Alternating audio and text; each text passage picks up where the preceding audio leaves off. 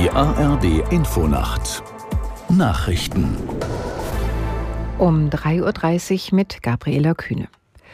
US-Präsident Biden hat Russlands Präsident Putin für den Tod von Kreml-Kritiker Nawalny verantwortlich gemacht.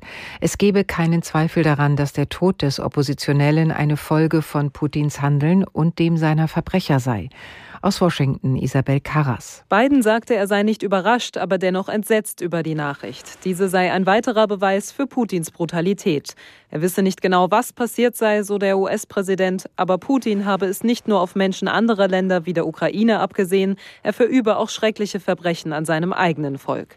Der Präsident bekräftigte außerdem die Unterstützung der USA für ihre NATO-Partner. Sollte Putin einen ihrer Verbündeten angreifen, würden die USA jeden Zoll des NATO-Gebiets verteidigen, so Biden.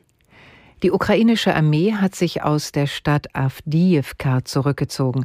Militärchef Sersky teilte mit, dass so vermieden werden soll, dass die Truppen eingekesselt werden. Der Abzug erfolgte nach monatelangen heftigen Angriffen der russischen Armee.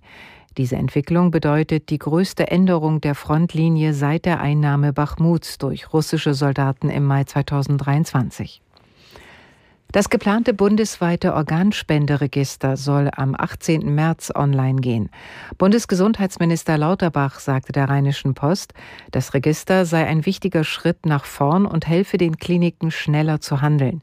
Die Eintragung von Bürgerinnen und Bürgern, die zur Organspende bereit sind, soll freiwillig erfolgen. Die Einführung des Registers war 2020 beschlossen worden und hatte sich mehrmals verzögert. EU-weit treten heute schärfere Regeln für Online-Unternehmen in Kraft. Große Internetkonzerne wie Google, Facebook und Amazon mussten schon seit einem halben Jahr verstärkt gegen Hassrede, Falschinformation und Produktfälschungen vorgehen. Aus der Nachrichtenredaktion Daniel Runge. Ab heute gilt das auch für kleinere Unternehmen. Dazu zählt, dass entsprechende Inhalte unverzüglich entfernt werden müssen. Außerdem soll es für Nutzer leichter möglich sein, die Inhalte zu melden.